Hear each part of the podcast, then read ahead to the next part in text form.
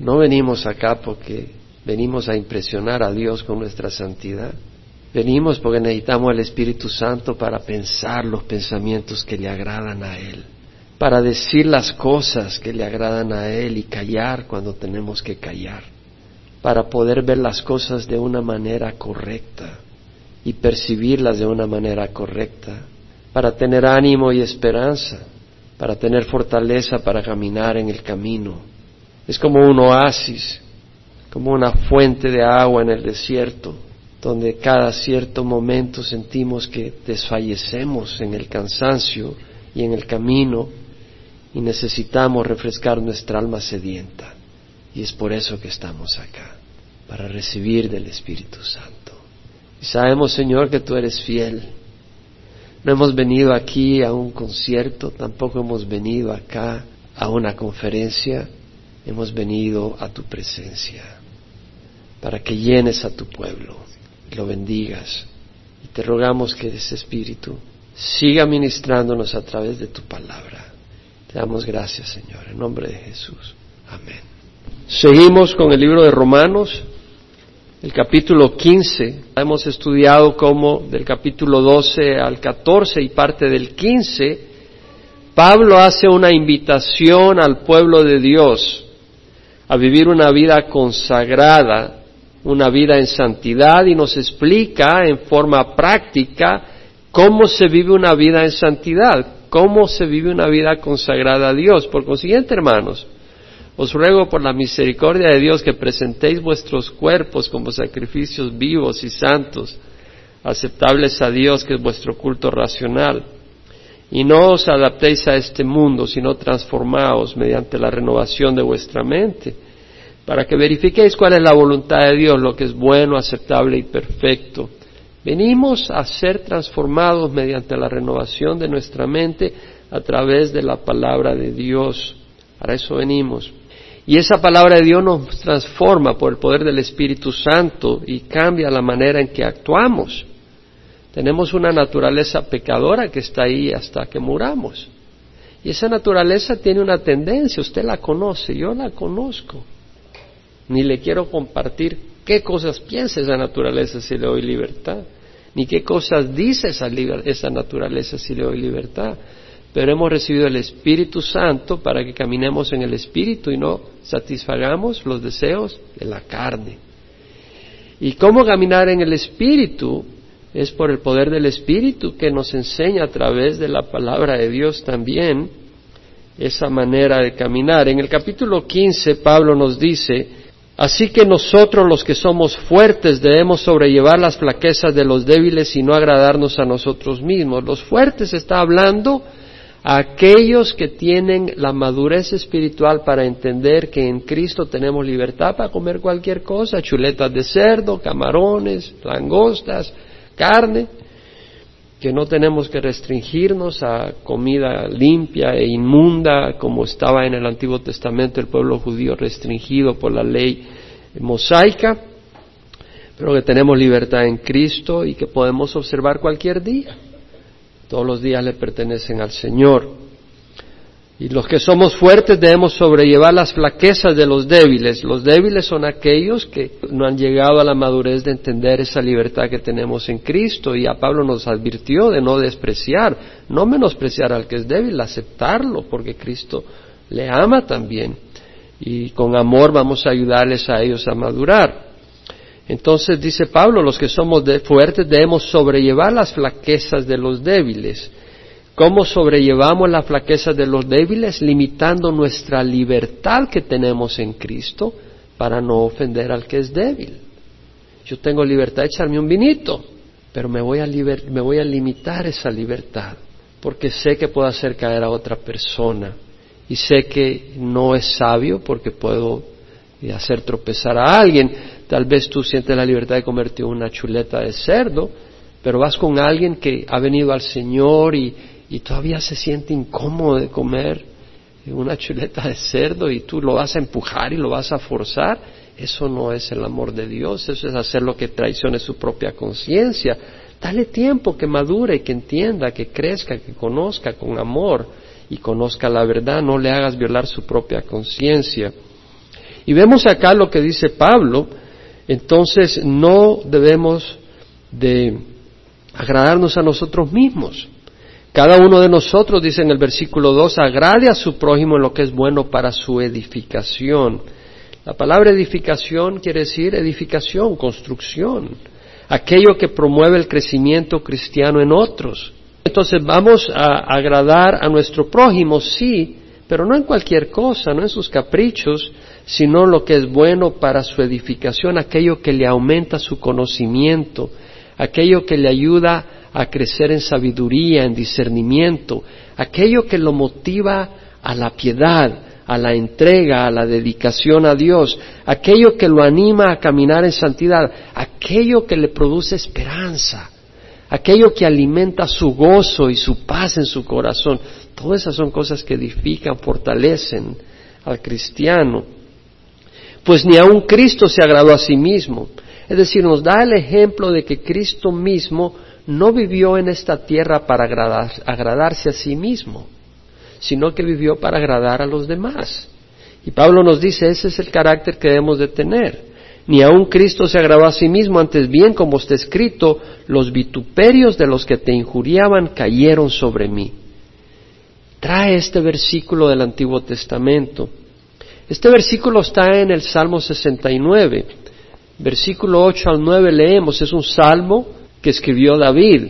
Y Pablo lo, lo menciona acá como un versículo profético que se cumple en Jesucristo. Pablo nos está diciendo, sigamos el ejemplo de Cristo, que no se agradó a sí mismo. Y dentro del ejemplo nos habla de esta realización, de que los insultos de los que te injuriaban cayeron sobre mí. Es un versículo que aplica a Jesús. David lo escribió. Cuando David lo escribió, ¿cómo se pudo aplicar a David? Bueno, probablemente sabemos que Goliat insultaba al pueblo de Israel y también insultó a David cuando se le opuso. Y tuvo tal vez otras situaciones, pero se aplicó exactamente en Jesucristo. De hecho, en el Salmo 69, 8 al 9, dice el salmista, me he convertido en extraño para mis hermanos y en extranjero para los hijos de mi madre, porque el celo por tu casa me ha consumido y los vituperios de los que te injurian han caído sobre mí. Me he convertido en extraño para mis hermanos y en extranjero para los hijos de mi madre. Se cumplió en Jesús, porque Él en su celo por hacer las cosas del Padre, hacer las obras del Padre, obedecer, hasta sus hermanos pensaban que estaba fuera de sí, lo fueron a buscar y le dijeron, tu madre y tus hermanos te buscan. Él no estaba caminando con ellos allí, él estaba caminando haciendo la obra del Señor y los que habían seguido y habían decidido seguirles. Es decir, el llamado del Padre lo alejó de su propia familia en la carne. Y luego dice, porque el celo por tu casa me ha consumido. Este versículo lo entendieron los apóstoles cuando Jesús entró cuando se acercaba la Pascua al principio de su ministerio, después de la boda de Caná, que llega a Jerusalén, entra al templo y al ver a los mercaderes, al ver la comercialización de las cosas de Dios, él agarra un látigo y empieza a echar a los mercaderes, a los que compraban, a los que vendían, a los bueyes, las ovejas, a los vendedores de palomas que eran para los sacrificios, y dijo, mi casa será llamada casa de oración y ustedes la han hecho una cueva de ladrones. Y los apóstoles, los discípulos se acordaron que estaba escrito, el celo por tu casa me ha consumido. Y luego, los vituperios de los que te injurian han caído sobre mí. ¿Cómo se cumplió esto en Jesucristo? Los insultos de los que te injurian cayeron sobre mí. Yo no creo que nadie en el tiempo de Jesucristo insultó directamente a Dios en la manera de maldito sea Dios o, insultos a Jehová, lo hubieran apedreado ahí mismo en Israel. Entonces, ¿cómo se cumplió los vituperios de los que te injuriaban cayeron sobre mí? Me llamó la atención y, y estuve pensando un poco, ¿quiénes realmente injuriaban a Dios? Eran los mercaderes, eran los sacerdotes, eran los fariseos, con su vida, con sus tradiciones muertas, con su hipocresía, impidiendo que otros vinieran a Dios en sus tradiciones todas distorsionadas. en una justicia externa, en vez de tener un corazón contrito y humilde. Su vida era un reproche, era un insulto, era una ofensa a Dios. Y los insultos de los que lo injuriaban cayeron sobre mí, porque insultaron directamente a Jesús. Y me llamó la atención porque al hacer este esfuerzo de buscar en la luz del Señor cuando se cumplió esto, pude entender que nosotros en nuestras vidas ofendían a Dios. ¿Cierto? Ofendían a Dios. Y Él llevó nuestros insultos en la cruz. Él llevó nuestros pecados para que pudiéramos ser aceptables al Señor, la bendita y preciosa sangre de la cual cantábamos antes del servicio bíblico, del estudio de la palabra. Pero vemos acá que entonces nuestro Señor Jesucristo, Él no se sirvió a sí mismo, sino que recibió nuestros pecados, el castigo de nuestros pecados, para servirnos a nosotros. Y acá nos enseña Pablo que esa es la actitud que tenemos que tener. Y luego nos dice en el versículo 4, porque todo lo que fue escrito en tiempos pasados para nuestra enseñanza se escribió, a fin de que por medio de la paciencia y el consuelo de las escrituras tengamos esperanza. Es decir, Pablo, después de hacer referencia al Salmo 69, hace una meditación y dice, hey, les he hecho una referencia al Antiguo Testamento y hablando del Antiguo Testamento, todo lo que fue escrito ha sido escrito para nuestra enseñanza. ¿Qué quiere decir enseñanza? Bueno, la palabra enseñanza, didascalía, de donde viene didáctico, quiere decir instrucción, lo que se enseña, doctrina. La enseñanza es algo que es una manera de darnos entendimiento sobre cosas espirituales. Es una manera de entrenarnos a, cómo vivir y cómo obrar en una manera agradable a Dios. Y Pablo dice todo lo que fue escrito en tiempos pasados. Todo lo que fue escrito en tiempos pasados era el Antiguo Testamento. Todo el Antiguo Testamento fue escrito para nuestra enseñanza. Entonces eso de decir, no, el Antiguo Testamento ya, ya pasó, no. Esa es una tremenda fuente inerrante, sin error, de Dios, inspirada por el Espíritu Santo, con un gran poder para nuestra enseñanza. Todo, todo, de Génesis a Malaquías en el Antiguo Testamento y el Nuevo Testamento, por supuesto, que es de Mateo Apocalipsis.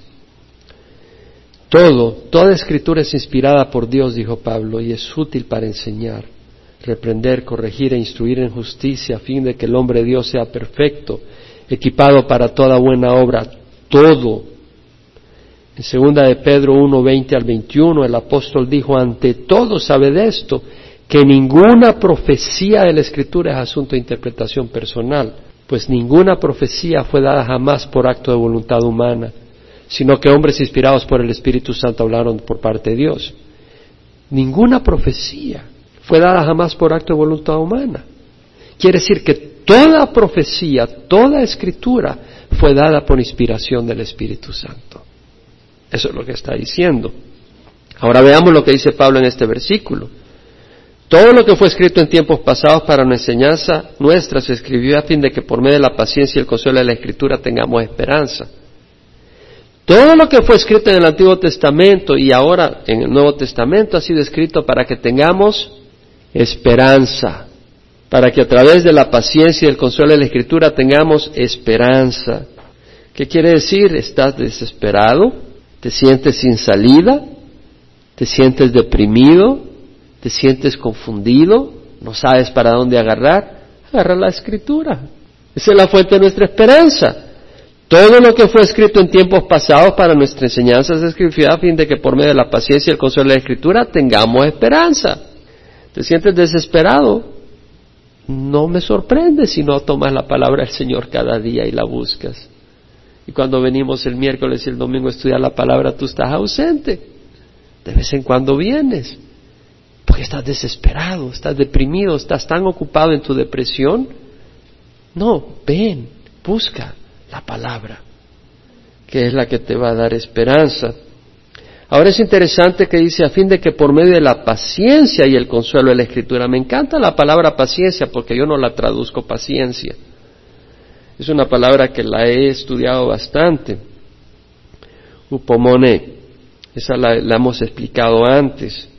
La palabra paciencia realmente quiere decir condición espiritual.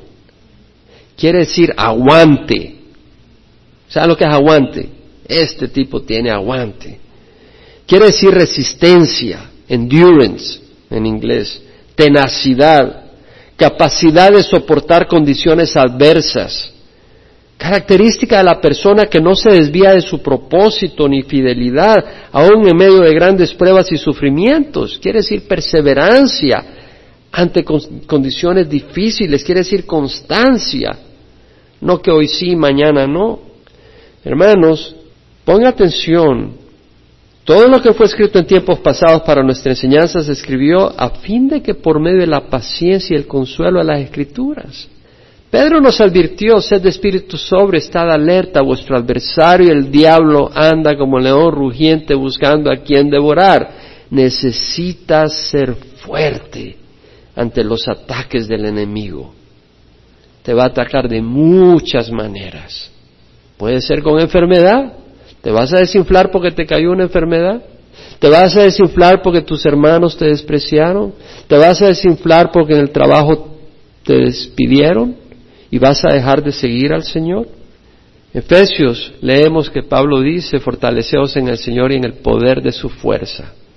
Necesitamos fuerza para resistir. Necesitamos edificarnos. Necesitamos fortalecernos para tener tenacidad. Necesitamos desarrollar una resistencia espiritual para las situaciones que vienen contra nosotros. Y eso es supomone no es opción, hermanos. No es opción. Vaya al libro de Hebreos capítulo 10. Ahí aparece esa palabra de nuevo. En Hebreos capítulo 10, versículo 35, el autor dice, no desechéis vuestra confianza, la cual tiene gran recompensa, porque tenéis necesidad de upomone, de paciencia, condición espiritual, tenacidad, resistencia, fortaleza, perseverancia. Tener necesidad de paciencia para que cuando hayáis hecho la voluntad de Dios obtengáis la promesa. No es ahora. Porque entre muy poco tiempo el que ha de venir vendrá y no tardará, mas mi justo vivirá por la fe. Vas a tener por la fe la fortaleza para seguir. Si tú estás en una neblina, pero tienes fe que hay una orilla por ahí y tienes entendimiento hacia dónde debes de remar, tú remas y remas aunque no ves, porque sabes que no es en vano. Pero si no sabes hacia dónde está la orilla, si no sabes siquiera que hay una orilla cerca, estás en la nube, en la neblina, te desesperas, te deprimes, te paralizas. Mi justo vivirá por la fe y si retrocede mi alma no se complacerá en él. ¿Entendemos la importancia de la perseverancia? Si tú retrocedes no vas a complacer al Señor. Pero nosotros no somos de los que retroceden para perdición, sino de los que tienen fe para la preservación del alma. No somos de los que retroceden, somos los que tenemos paciencia, perseverancia. Y mira también que habla del consuelo de la escritura. La escritura trae consuelo. ¿Sabes lo que es consuelo? La palabra se asocia a la misma de Paracletos. Es una palabra parecida que tiene que ver con el Espíritu Santo. Y quiere decir llamar a la par para asistirnos. Quiere decir ánimo, aliento, consolación, bálsamo, calmante, alivio, cómo necesitamos alivio muchas veces, cómo necesitamos consuelo, es a través de las escrituras. Y ellas son las que nos dan esperanza. Muchas veces quieres buscar a Dr. Phil o quieres buscar un psicólogo cuando tienes las escrituras que te van a dar el consuelo que necesitas. ¿Cómo estás adentro de tu corazón? ¿Estás inquieto? ¿Estás desesperado? ¿Estás desesperada? ¿Estás abatida? Vea las escrituras. Esas son las que te van a dar el consuelo y la fortaleza. Y luego dice, y que el Dios de la paciencia y del consuelo, Dios es Dios de perseverancia y de consuelo. Él es la fuente de la perseverancia y del consuelo. Que el Dios de la paciencia y del consuelo os conceda tener el mismo sentir los unos para con los otros, conforme a Cristo Jesús. Mira lo que dice, que el Dios de la paciencia y del consuelo os conceda. Me fui al, griego por ir a ver qué quiere decir en griego y quiere decir conceder, dar. Lo que quiere decir es que el tener el mismo sentir es un regalo que viene de Dios. ¿Nos damos cuenta? Que el Dios de la paciencia y del consuelo os conceda tener el mismo sentir. El sentir, la misma manera de pensar, no viene de nuestra carne. Nuestra naturaleza pecadora es conflictiva. ¿Quién dice amén? Y los que no dicen amén ahí están probando que son conflictivos. Para tener el mismo sentir necesitamos a Dios. La palabra el mismo sentir quiere decir la misma manera de pensar, el mismo entendimiento. Y mira lo que dice, que el Dios de la paciencia y del consuelo os conceda tener el mismo sentir. No dice de edad. Ah, no, pero es que hay un generation gap. Hay una separación de edades. ¿Sabes qué? Dios puede hacer que hijos y padres tengan el mismo sentir. Adolescentes y ancianos, hombres y mujeres, gente de distinto trasfondo económico, cultural, cubanos, mexicanos, colombianos, salvadoreños, cualquier lugar. Vamos a tener el mismo sentir, conforme a Cristo Jesús. Puedes tener el mismo sentir. Tú te vas al carnaval de Río, mucha gente tiene el mismo sentir, pero no es de acuerdo a Cristo Jesús, ¿verdad? Pablo está hablando de tener un mismo sentir en Cristo Jesús. Y ese es el sentir que queremos tener en Cristo Jesús, unidad para que unánimes a una voz glorifiquéis al Dios y Padre nuestro Señor Jesucristo. La unidad es algo que el Señor tiene en su corazón. Y en Juan 17 leemos en el versículo 20 cómo Él ora para que seamos uno, que tengamos unidad en Cristo Jesús, en la verdad. No unidad en cualquier cosa. Yo no puedo tener unidad contigo si tú dices, cerremos los ojos al, pecado, pues yo no, no es la unidad que busco en el espíritu. Mi carne podrá querer tener esa unidad, pero mi espíritu no me lo va a permitir. En el versículo 20 el Señor dice, no ruego solo por estos, por sus discípulos, sino también por los que han de creer en mí por la palabra de ellos, para que todos sean uno, como tú, oh Padre, estás en mí, yo en ti. Está hablando de intimidad que también ellos estén en nosotros para que el mundo crea que tú me enviaste. La gloria que me diste les he dado para que sean uno, así como nosotros somos uno. Yo creo que el Señor quiere que seamos una congregación unida.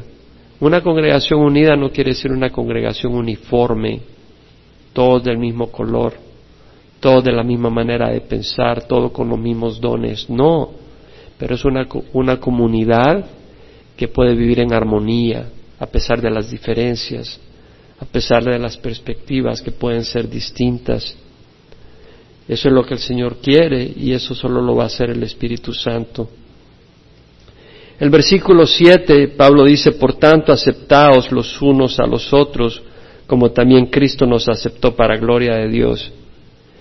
Y va a empezar a hablar de cómo Cristo nos aceptó a los judíos y a los no judíos. Cristo vino por todo el mundo.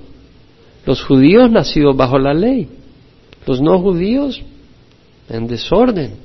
Y Jesús vino por ambos y sirvió a ambos y acepta a ambos que vengan a Él en un espíritu apropiado. Y si nosotros tenemos el Espíritu Santo, dejemos de aceptarnos los unos a los otros.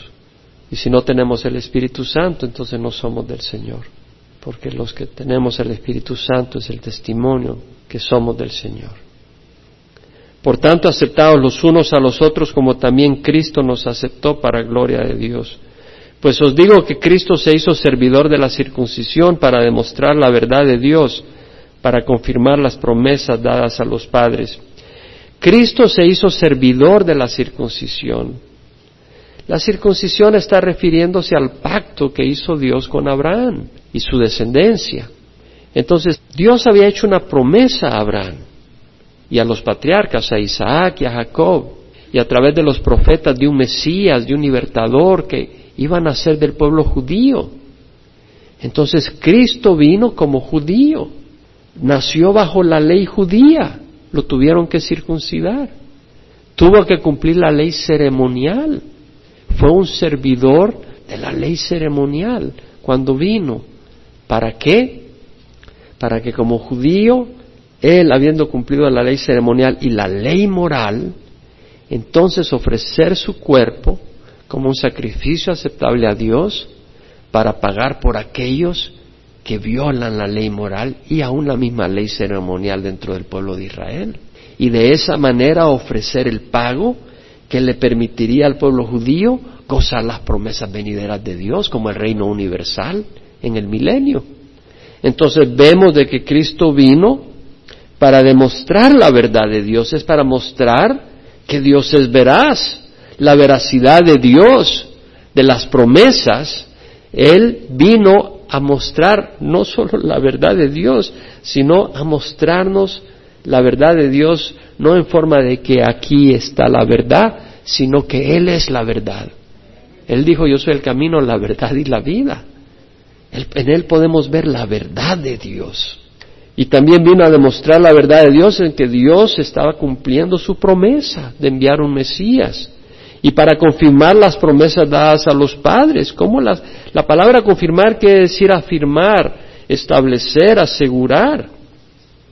Jesús vino a asegurar esas promesas porque sin el sacrificio de Jesús en la cruz esas promesas no se pueden cumplir. Por tanto, dice, te confesaré entre los gentiles y a tu nombre cantaré, como está escrito, para confirmar las promesas dadas a los padres y para que los gentiles glorifiquen a Dios por su misericordia. Es decir, los judíos son salvos por misericordia y los gentiles son salvos por su misericordia. Entonces dice, para que los gentiles glorifiquen a Dios por su misericordia, como está escrito, por tanto te confesaré entre los gentiles y a tu nombre cantaré. Esto está en el Salmo 18:49, donde vemos que el Padre Celestial es proclamado a través de Jesús en las naciones. Por tanto te confesaré entre los gentiles y a tu nombre cantaré. Salmo 18:49. Y vuelve a decir, regocijaos gentiles con su pueblo. ¿Dónde aparece eso? En Deuteronomio 32:43. Si usted tiene una Biblia de referencia, muchas Biblias de referencia aparecen en su margen el versículo bíblico del Antiguo Testamento al que está haciendo referencia el Nuevo Testamento. Una Biblia de referencia es muy útil para el estudio de la palabra del Señor. Una concordancia también. Pero vemos pues que en Deuteronomio Moisés está profetizando de un día en que los gentiles, es decir, las naciones que no son Israel, se regocijarían con el pueblo de Dios. Y de nuevo, alabad al Señor todos los gentiles y alábenle todos los pueblos. Salmo 117.1. Vemos que todas estas cosas estaban escritas y el Señor cumple su palabra.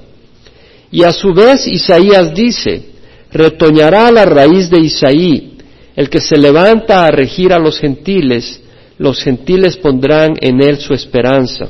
¿Dónde está eso? Aparece en tres versículos. Si va a Isaías 11.1, Dice, brotará un retoño del tronco de Isaí y un vástago de sus raíces dará fruto.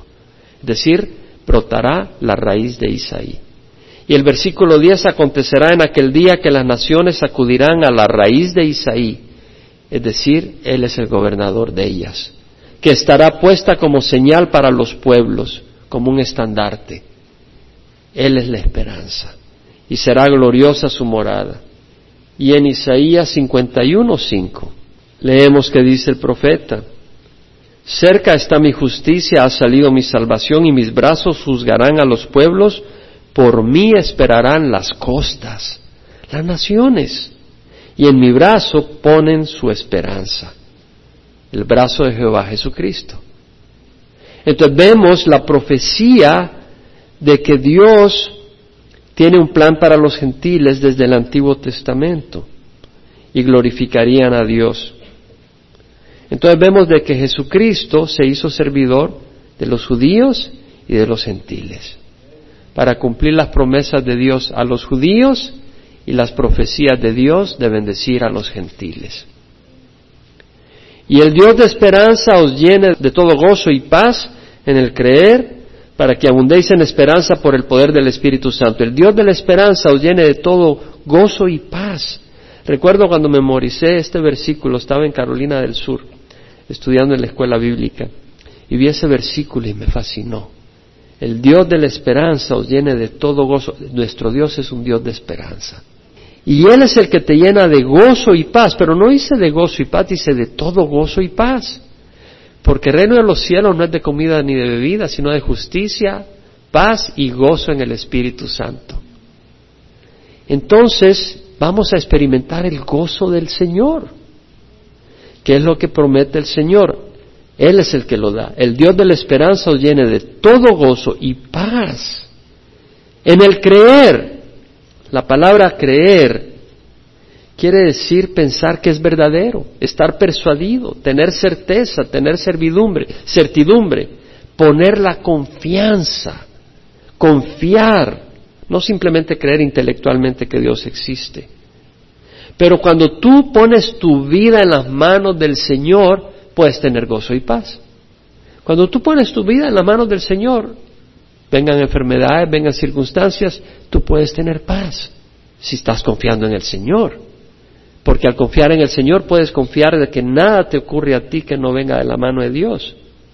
Y puedes confiar que Dios te ama y que su plan es perfecto y que todas las cosas obran para el bien de aquellos que aman al Señor. Entonces vemos de que dice el Dios de la esperanza os llene de todo gozo y paz en el creer para que abundéis en esperanza por el poder del Espíritu Santo. Una vez más, ¿cómo necesitamos al Espíritu Santo? Y el Señor Jesucristo dijo, las palabras que he hablado son espíritu y son vida. Entonces, a través de la palabra de Dios y con el corazón sensible buscando al Espíritu Santo, vamos a ser llenos de esperanza. Esa esperanza que le está ministrando a usted ahora mismo, ¿quién puede decir amén? Esa paz que usted está experimentando ahora mismo, ¿quién puede decir amén? Es a través de la palabra de Dios. A través de la, palabra de Dios.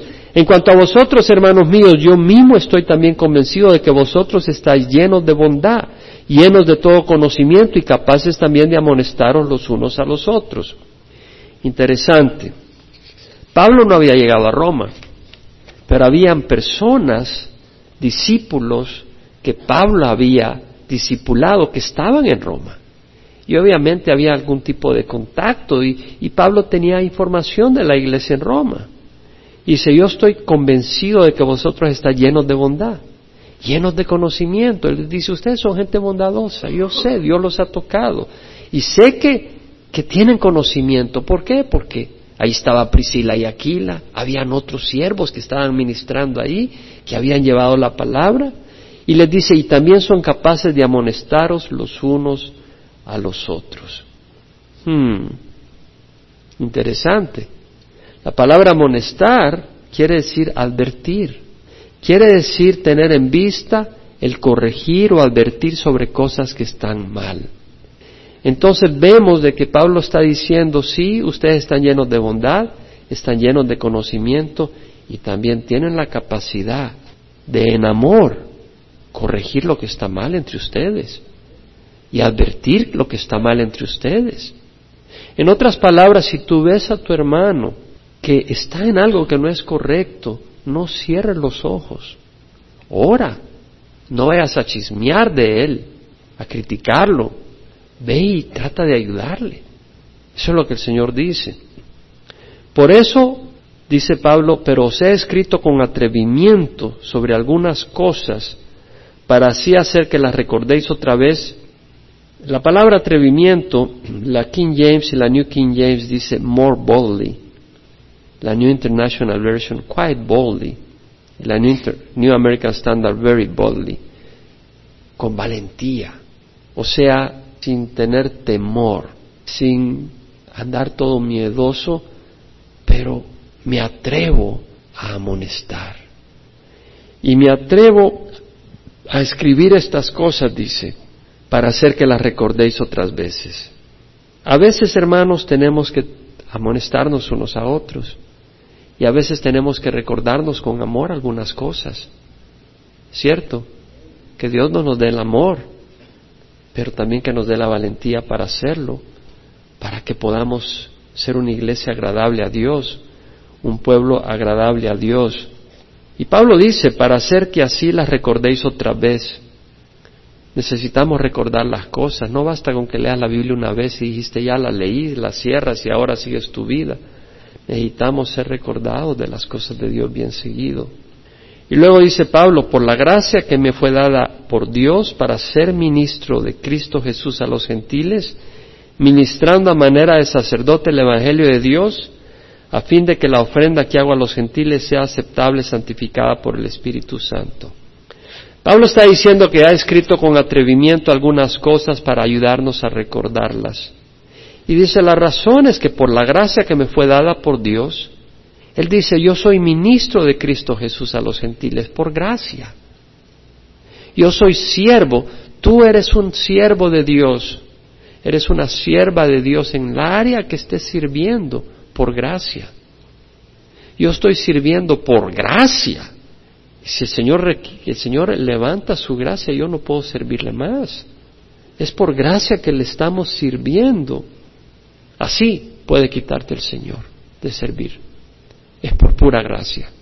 No vamos a abusar esa gracia. Vamos a caminar con temor santo y vamos a buscar honrarle al Señor porque no es que nosotros seamos necesarios, ni es porque nosotros merezcamos, es por pura gracia. Amén. Es por pura gracia. Y Pablo dice, para ser ministro de Cristo Jesús a los gentiles, ministrando a manera de sacerdote el Evangelio de Dios. ¿Qué es lo que hacía un sacerdote en el Antiguo Testamento? Presentaba ofrendas. ¿Y sabe lo que está diciendo Pablo? que él estaba ministrando a manera de sacerdote el Evangelio de Dios a fin de que la ofrenda que hago de los gentiles, Pablo está diciendo, yo estoy presentando una ofrenda como sacerdote, ¿sabe cuál es la ofrenda? Los gentiles que estoy trayendo a Cristo. No dice Pablo, por consiguiente, hermano, ruego por la misericordia de Dios que presenté vuestros cuerpos como sacrificios vivos y santos aceptables a Dios. Pablo estaba trayendo, por el poder del Espíritu, a gentiles a Cristo Jesús. Era una ofrenda a Dios. Y dice, Él desea que la ofrenda que hago a los gentiles sea aceptable, santificada por el Espíritu Santo. Entonces, ¿cuál es mi deseo en mi corazón como siervo del Señor? Que en esta congregación nosotros seamos no solo conocedores intelectuales, sino que caminemos en unidad de una manera aceptable a Dios. ¿Quién puede decir amén? ¿Queremos ser simplemente un número de cristianos o queremos crecer en madurez, en amor y en santidad? ¿Quién puede decir en eso? ¿Podemos decir madurez, amor, fe, santidad, esperanza? Queremos crecer en esas áreas. Eso es lo que quería Pablo para la iglesia. Vamos a cerrar en oración. Si tú no has recibido a Cristo Jesús y tal vez nos estás viendo por internet o estás acá en el salón familiar o acá, yo te invito a que recibas a Cristo. ¿Y cómo recibimos a Cristo? Le pedimos perdón por nuestros pecados y le decimos, Señor, yo confío que tú eres el Hijo de Dios, que pagaste en la cruz por mis pecados y yo te recibo. Y Él entra. Entonces yo te invito a que lo recibas ahí donde estás. Padre, te ruego perdón por mis pecados. Hoy recibo a Cristo Jesús como mi Señor y mi Redentor. Creo que el sacrificio en la cruz paga por mis pecados. Y hoy te recibo, Señor, y tu Espíritu Santo para poder seguirte, entender tu palabra, hacer el bien y rechazar el mal. Gracias, Señor, por salvarme. Guíame a una congregación donde pueda estudiar tu palabra y crecer con otros hermanos en tu camino. En nombre de Jesús. Amén. Y los que hemos recibido al Señor, voy a orar. Padre, te doy gracias por todos los que estamos acá o por internet, que te conocemos. Gracias por tu palabra que nos alimenta, nos edifica.